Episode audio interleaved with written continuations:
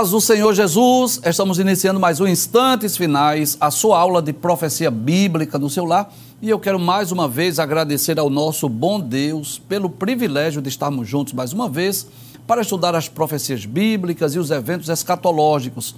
Eu quero aqui também externar os meus agradecimentos ao nosso pastor presidente, o pastor Ailton José Alves, bem como a toda a direção, a superintendência da Rede Brasil, por essa oportunidade de poder usar este veículo de comunicação através da TV, através das redes sociais, para que possamos juntos estudar a infalível e inerrante palavra de Deus. E agradeço também a você por sua audiência, a você que é um telespectador assíduo dos instantes finais, a você que é aluno dessa aula de escatologia e de profecia bíblica no seu lar. Quero agradecer também a você que tem enviado a sua mensagem para nós. Agradeço por suas orações, pelas mensagens que nós recebemos diariamente pelas redes sociais, né? E eu gostaria de lembrar mais uma vez que se você deseja enviar uma mensagem ou pergunta, talvez você tenha alguma crítica, uma opinião, uma sugestão, seja lá qual for a mensagem que você quer enviar, o número do WhatsApp está aparecendo aí na sua tela, que é o 994661010. Que Deus te abençoe que as bênçãos de Deus continuem sendo derramadas sobre a sua vida, sobre a sua família. Seja muito bem-vindo aos instantes finais. Como é do seu conhecimento, nós estamos estudando sobre a infalibilidade das profecias bíblicas, este tema extraordinário presente em praticamente todos os livros da Bíblia. Praticamente de Gênesis a Apocalipse, nós encontramos centenas de profecias bíblicas que podemos comprovar o seu cumprimento e provar que as profecias bíblicas, elas não falham, elas são infalíveis. Nós já estudamos dezenas de profecias bíblicas lá do Antigo Testamento. Iniciamos, né, lá no livro de Gênesis, se você é um telespectador assíduo, se você é um aluno é, frequente dessa aula de profecia bíblica, você sabe disso. Começamos lá no livro de Gênesis, e já estudamos até as profecias de Malaquias.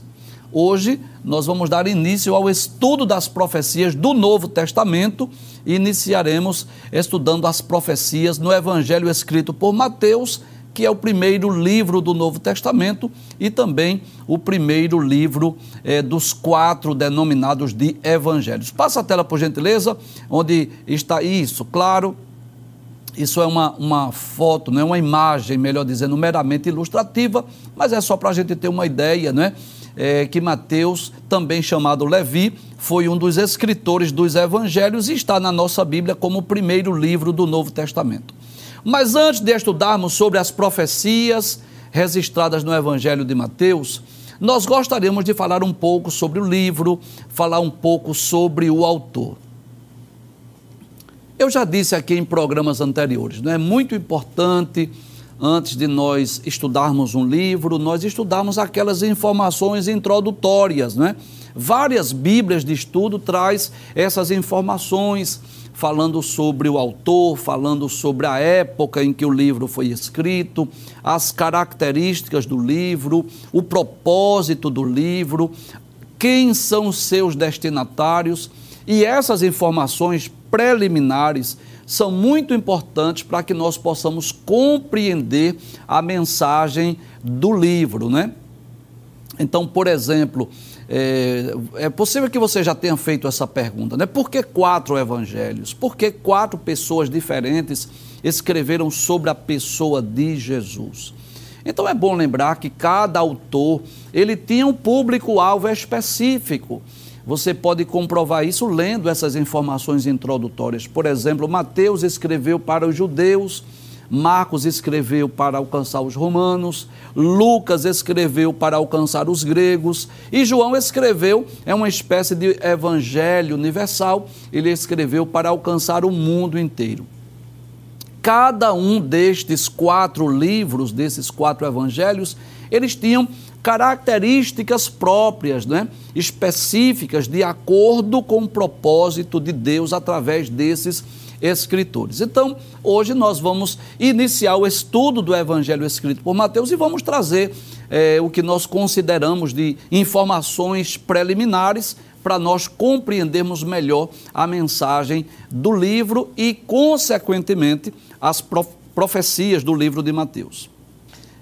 Então, Mateus, também chamado de Levi, ele foi um dos doze apóstolos de Cristo, um dos doze apóstolos de Jesus. Ele esteve é, durante o ministério terreno de Jesus. Inclusive, a história de Mateus, se você tiver com uma Bíblia em mãos, você pode conferir no capítulo 9 é, do Evangelho escrito por Mateus, dos versículos 9 até o versículo de número 13, que fala exatamente sobre a vocação ou chamado de Mateus, também conhecido como Levi.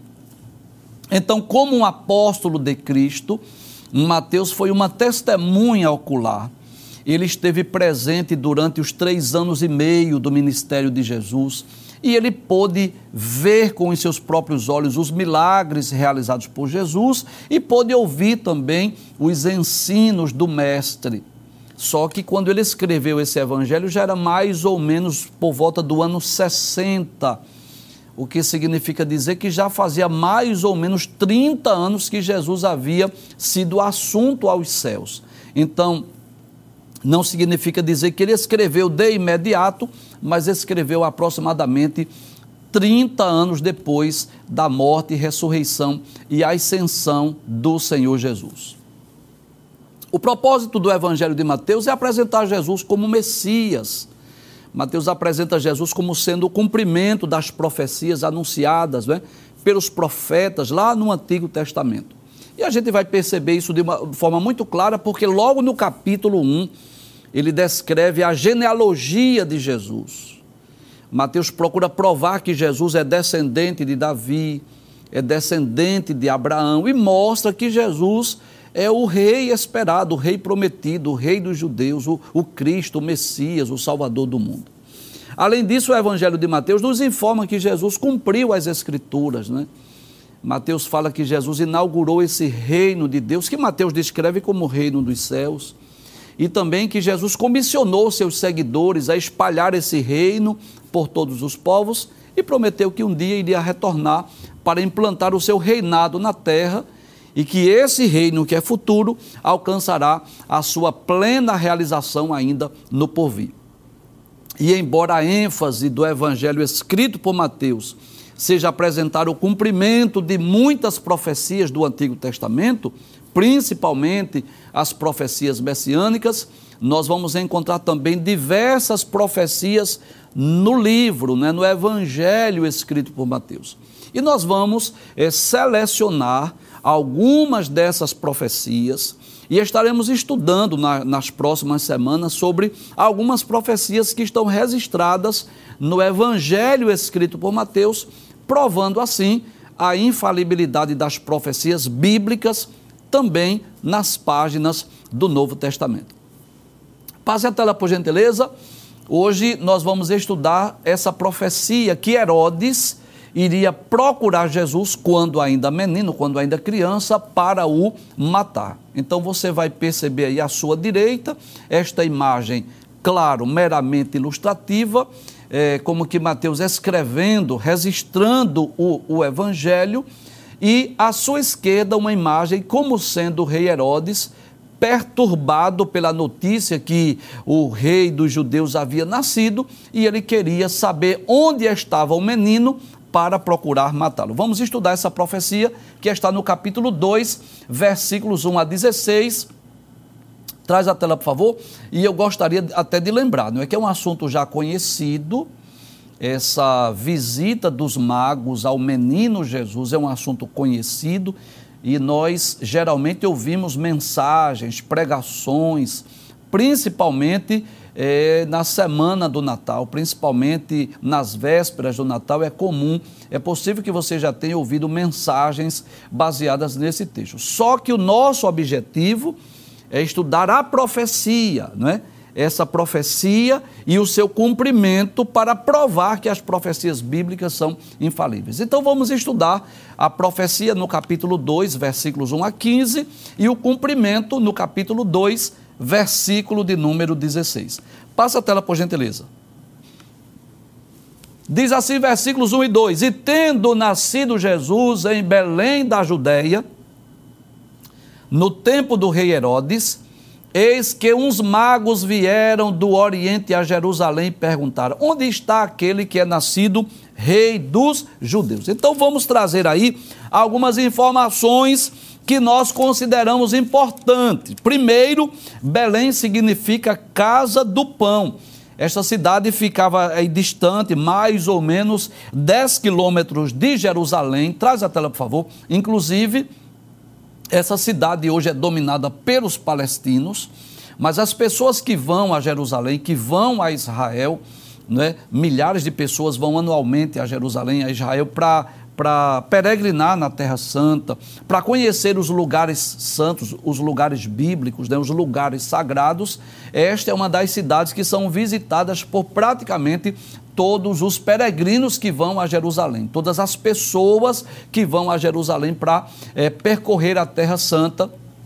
Inclusive, existe lá uma igreja chamada Igreja da Natividade, onde a tradição diz que foi ali que estava aquela é, estebaria onde Jesus nasceu, onde ele foi colocado lá numa manjedoura. Então, Belém fica a cerca de 10 quilômetros de Jerusalém, é uma das cidades mais conhecidas não é, da Bíblia Sagrada e ficou conhecida principalmente porque foi a cidade que já foi predita por Miqueias que seria a cidade do nascimento do Cristo, o Messias, o Salvador do mundo. Então, o que é que acontece?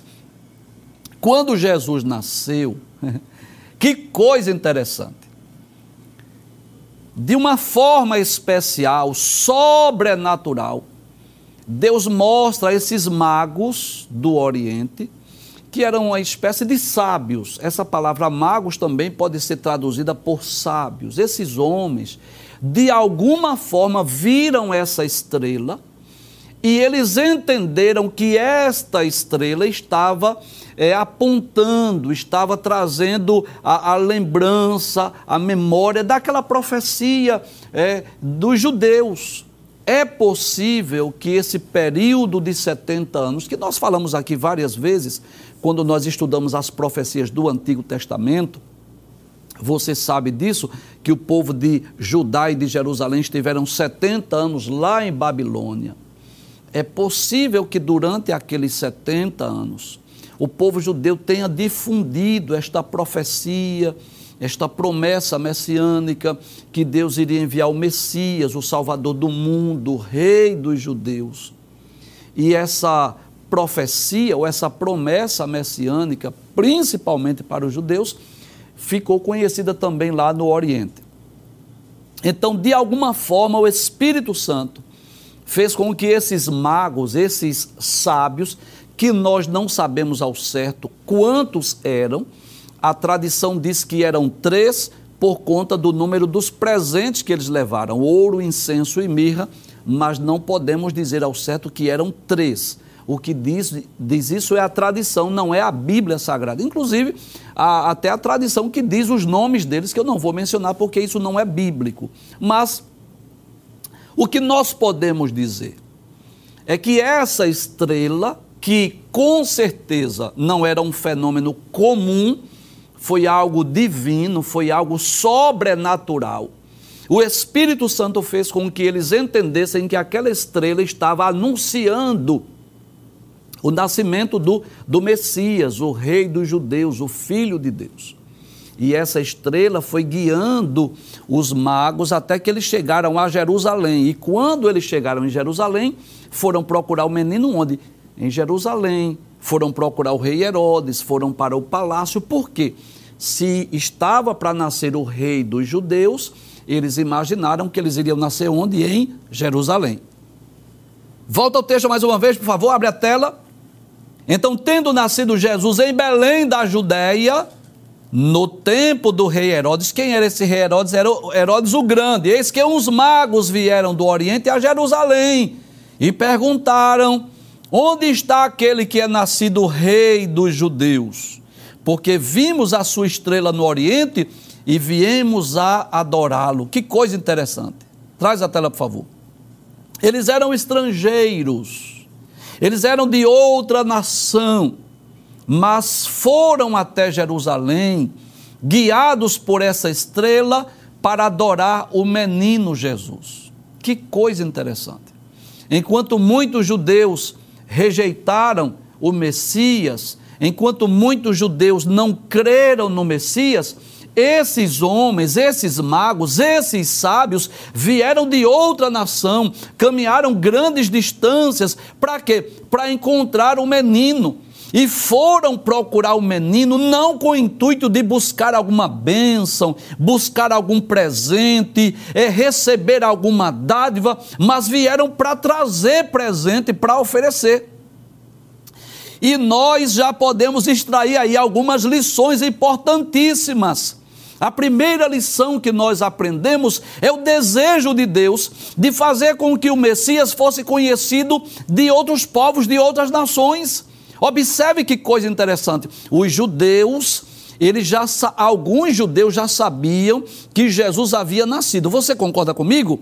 Por quê? Porque na noite do nascimento de Jesus, você sabe disso, os seres angelicais apareceram aos pastores de Belém e disseram assim: Eis que vos trago novas de grande alegria, que será para todo o povo. Na cidade de Davi vos nasceu hoje o Salvador, que é Cristo Senhor.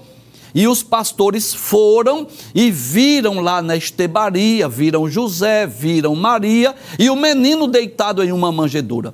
E é muito possível que aqueles pastores tenham anunciado que o Messias, o Cristo, o Salvador do mundo já estava na terra. Por quê? Porque o anjo havia dito: quando Jesus foi apresentado no templo, você lembra disso? Não é? Que na ocasião que José e Maria levaram Jesus para ser apresentado, você lembra, não é? Que aquele sacerdote, aquele, aquele homem chamado Simeão, ele pegou Jesus nos braços e disse assim: Despede em paz o teu servo porque os, os meus olhos já viram a tua salvação. Então, algumas pessoas já sabiam disso, que o Messias estava no mundo, que Jesus havia nascido. E esses magos foram avisados por Deus de uma forma sobrenatural. Essa estrela foi uma providência de Deus para revelar a esses magos ou esses sábios que o, o Messias havia nascido. E eu comparo aqui, é uma comparação, tá? não, não faça disso uma doutrina, mas eu faço uma comparação aqui dessa estrela com a igreja. A igreja não salva, mas ela aponta para Cristo, ela conduz as pessoas para Cristo. E assim foi aquela estrela. Aquela estrela não tinha o poder de salvar, mas tinha o poder de conduzir as pessoas a Jesus. E é interessante isso, que aqueles magos, eles estavam com o intuito de adorar o menino, de levar presentes, de se prostrar diante daquela criança para adorar o menino Jesus. Hoje, infelizmente, você sabe disso, é que tem muitas pessoas que procuram a Cristo só em busca de milagres, só em busca de bênção, de prosperidade. Eu lamento até dizer isso, mas a verdade é essa que tem até é, igrejas que se dizem cristãs, que se dizem evangélicas, que só prega as bênçãos, as curas, os milagres que Jesus realiza. E, em certo aspecto, não está errado, não. Nós precisamos dizer que Jesus cura, batiza, mas eu não posso esquecer de dizer isso. Essa deve ser a ênfase, a prioridade do Evangelho é dizer que Jesus salva, que Jesus liberta, que Jesus transforma. Eu não posso apresentar aqui apenas o Jesus que salva, o Jesus, desculpe, eu não posso apresentar apenas o Jesus que cura, é, o Jesus que, que abençoa, que dá prosperidade, mas eu tenho que apresentar acima de tudo o Jesus que é o Salvador, o Jesus que veio para salvar o mundo, para que as pessoas recorram a Cristo, principalmente em busca da salvação. E esses magos não foram procurar o menino para receber dádivas, para receber bênção, para receber presentes. Não, eles foram com o intuito de adorá-lo e foram com o intuito de oferecer presentes, inclusive presentes proféticos. Eu vou explicar daqui a pouco sobre isso. Passa o texto, por favor, versículos 3 e 4. E o rei Herodes, ouvindo isso, ouvindo isso o quê? É, os magos dizerem que viram a estrela lá no Oriente, anunciando o nascimento do, do menino Jesus, do Filho de Deus, e Herodes perturbou-se e toda Jerusalém com ele. Que coisa interessante. Professor, por que ele perturbou-se? Traz a tela, por favor. Porque Herodes viu isso como uma ameaça. Porque havia a promessa, não é? Havia as escrituras do Antigo Testamento, a profecia que Jesus iria reinar sobre o mundo inteiro, sobre todas as nações do mundo. E, então ele começou a, a ver aquilo como uma ameaça. Se o rei dos judeus já está na terra, se ele nasceu, então é, pode ser que ele venha iniciar uma revolução. Ele venha fazer com que os judeus se rebelem contra Roma. Ou pode ser até que ele possa é, reinar sobre o mundo e a, o meu cargo, o meu trono, o meu reino, o meu reinado está em ameaça. E ele perturbou-os. Veja, dois sentimentos extremos, diferentes. Enquanto os magos, os sábios queriam encontrar o menino para adorá-lo, para oferecer dádivas e presentes, Jerusalém perturbou-se. Aquela notícia trouxe perturbação. E eu posso dizer que isso é o reflexo do que houve no reino das trevas. Sim, porque havia já há milênios que Deus havia anunciado o nascimento da semente da mulher, do descendente de Abraão, que iria abençoar todas as famílias da terra. E eu posso dizer isso que essa perturbação de Herodes era o reflexo da perturbação do reino das trevas. Eu posso entender isso, que esse desejo de Herodes de matar o menino Jesus era um desejo maligno, era um intuito do diabo para impedir que Jesus fosse à cruz do Calvário pagar o preço da nossa redenção, do nosso resgate. Volta ao texto mais uma vez, por favor. Então o rei Herodes, ouvindo isso, perturbou-se e toda Jerusalém com ele. E congregados todos os príncipes dos sacerdotes e os escribas do povo, perguntou-lhes onde havia de nascer o Cristo. Traz a tela, por favor. Então veja que coisa interessante. Herodes não sabia exatamente o lugar do nascimento, mas havia os escribas, havia os sacerdotes, que eram os estudantes, não é? que estudavam a, o Antigo Testamento, as Sagradas Escrituras. Ele procurou saber, olha, o que é que dizem os profetas?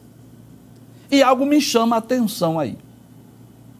É que Herodes acreditava na infalibilidade das profecias bíblicas. Você concorda comigo? Quando Herodes manda, né, procura saber dos escribas, né, dos principais dos sacerdotes, o que é que os profetas disseram, é porque ele acreditava na infalibilidade das profecias. Então ele procura saber qual foi a cidade do nascimento, para quê? para descobrir onde possivelmente o menino Jesus estava, com o intuito maligno de quê? De atentar contra a vida de Jesus, contra a vida do menino. Era uma forma de impedir que esse menino crescesse e esse menino reinasse sobre os judeus e de alguma forma viesse ser uma ameaça para o seu reino e para o seu reinado. Passe o texto, por gentileza, versículos 5 e 6 Aí diz assim: E eles lhe disseram, eles quem? Os principais dos sacerdotes, os escribas, os intérpretes, os estudantes da, do, da, do Antigo Testamento, das Sagradas Escrituras, eles disseram: Em Belém da Judéia, porque assim está escrito pelo profeta. E tu, Belém, terra de Judá, de modo nenhum és a menor entre as capitais de Judá, porque de ti sairá o guia que há de apacentar o meu povo de Israel. Traz a tela, por favor. E eu faço questão de ler essa profecia, que é uma profecia lá de Miqueias, que está no capítulo 5, versículo de número 2. Então veja, eu disse aqui na introdução do evangelho escrito por Mateus que há muito, muito cumprimento das profecias messiânicas em Mateus. Então, é, esse é um deles. Miqueias capítulo 5, versículo 2 diz assim: Tu, Belém Efrata, posto que pequena entre milhares de Judá. De ti me sairá o que será Senhor em Israel, e cujas origens são desde os tempos antigos, desde os dias da eternidade. Então Deus já havia já se utilizado do profeta Miqueias para poder é, anunciar a cidade do nascimento de Jesus. Então, Herodes pergunta aos escribas, aos principais dos sacerdotes, o que é que os profetas disseram e eles responderam, fizeram menção a essa profecia de Miqueias. Que coisa interessante. Qual deveria ser a atitude dos principais dos sacerdotes dos escribas estarem alegres, regozijados, por quê? Porque havia chegado essa notícia de que o Messias já estava na terra. Passe o texto, por gentileza. Então, é, os escribas e os principais dos sacerdotes disseram, em Belém da Judéia. Então Herodes, chamando secretamente os magos, quero lembrar mais uma vez, esta imagem aí é meramente ilustrativa, porque a tradição diz que eram três mas não sabemos que eram três, exatamente, né? Então ele inquiriu exatamente deles acerca de, do tempo em que a estrela lhes aparecera, né? Faz quanto tempo, né? Quando foi que vocês viram essa estrela? E enviando-os a Belém, disse: Olha, vão para Belém. É, os principais dos sacerdotes, os escribas disseram que o, a profecia diz que ele iria nascer em Belém. Então, ide, perguntai diligentemente pelo menino. Vão lá, pergunte. E quando o achardes, participai-mo, ou seja, me digam, me informem, para que eu também vá e o adore. Traz a tela, por favor. Então, Herodes vai mentir. Herodes diz que os magos vão a Belém, procurem o menino, mas voltem, me digam, me informem, participem comigo, porque eu quero ir adorá-lo. Só que Deus sabia muito bem que não era esse o desejo de Herodes. Ele estava dizendo que queria ir também para adorar o menino, mas o intento do seu coração era tirar a sua vida. Passa o texto, por favor. Aí o que acontece? E tendo eles ouvido o rei, partiram, não é? Eu posso até dizer assim, inocentemente, eles partiram, eles foram lá é, para Belém, procuraram né, percorrer aquela distância. É, é até pequena, 10 quilômetros aproximadamente, foram para Belém. E eis que a estrela que tinham visto no Oriente ia adiante deles. Que coisa maravilhosa, que coisa extraordinária. Deus, mais uma vez, utilizando-se aí dessa estrela, uma estrela que tinha o objetivo de guiar esses, esses magos, não é? Deus vendo o intento, o desejo do coração desses homens de adorar o menino Jesus, de, de lhes oferecer presentes, Deus faz com que a estrela apareça mais uma vez. Até que, então a estrela ia adiante deles, guiando-os até que chegando se deteve sobre o lugar em que estava o menino. A estrela se deteve lá, eles entenderam, é aqui. Traz a tela, por favor.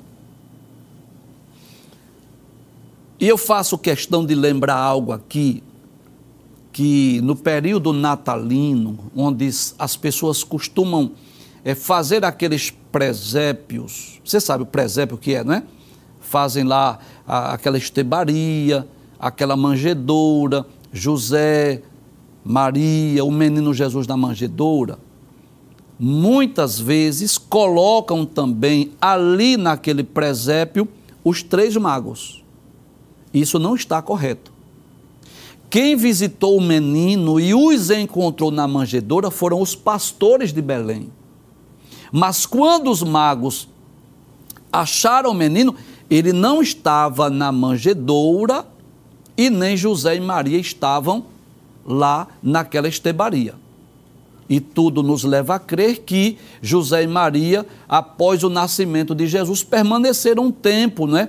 Não se sabe ao certo quanto tempo, se meses ou anos, lá em Belém, porque o menino recém-nascido, eles não voltaram para Nazaré da Galileia, eles passaram um tempo lá em Belém.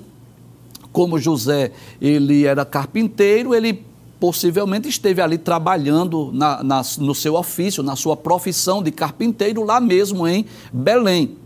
Então você vai perceber, lendo esse texto, que os magos encontraram o menino em casa. Então eles já estavam numa casa, José, Maria e Jesus já estavam numa casa, não estavam lá na manjedoura.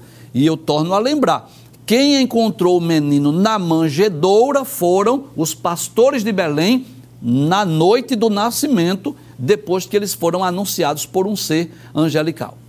Passa o texto, por favor, para nós comprovarmos. Aí, e vendo eles a estrela, alegraram-se muito com grande júbilo. Oh, que alegria! Ver essa, ver essa estrela mais uma vez. E entrando na casa, olha aí, eles não entraram na estebaria, eles entraram na casa, acharam o menino com Maria, sua mãe, e prostrando-se. Que coisa maravilhosa, que ato de fé de devoção. Ainda era uma criança, era um bebê, era um menino, mas eles se prostraram num ato de adoração, de reconhecimento de que aquele menino era o Cristo, o Messias, o Filho de Deus, o Salvador do mundo. E o que foi que eles fizeram? O adoraram. E abrindo os seus tesouros, lhes ofertaram dádivas, ouro, incenso e mirra. Traz a tela, por favor. E é interessante como Mateus é detalhista, como Levi faz questão de dizer quais foram os presentes. E por quê? Porque Mateus escreveu para provar que Jesus era o Cristo, o Messias, o Rei dos Judeus. Então, estes três presentes que foram é, levados pelos magos são presentes que podemos dizer proféticos são presentes que apontavam para a vida de Jesus. Por exemplo, o ouro fala da, da realeza. Ouro, que é o principal metal, ele foi dado a Jesus como uma prova da sua realeza, que Jesus é rei. O incenso, ele tanto aponta para a divindade de Cristo, porque o incenso era aquela substância odorífera presente nas ofertas dos, dos hebreus, dos israelitas, também presente ali naquele incensário onde se colocava incenso para que é, aquele cheiro agradável, suave chegasse à presença de Deus. Esse incenso tanto apontava para Jesus como Deus, porque o incenso era oferecido a Deus do Antigo Testamento, mas também apontava para o sacerdócio de Cristo, para o ofício sacerdotal de Jesus. Você sabe disso, Jesus não é da tribo de Levi, mas ele é sacerdote, ele exerceu o seu ministério, é, o seu ofício sacerdotal durante o seu ministério, ele é sacerdote segundo a ordem de Melquisedeque. E a mirra, uma substância também odorífera, que falava da humanidade de Jesus, mas também apontava para a sua morte, porque a mirra também era usada como uma substância para embalsamar o corpo, né? para, é, para ungir o corpo do, do, das pessoas quando morriam. Né?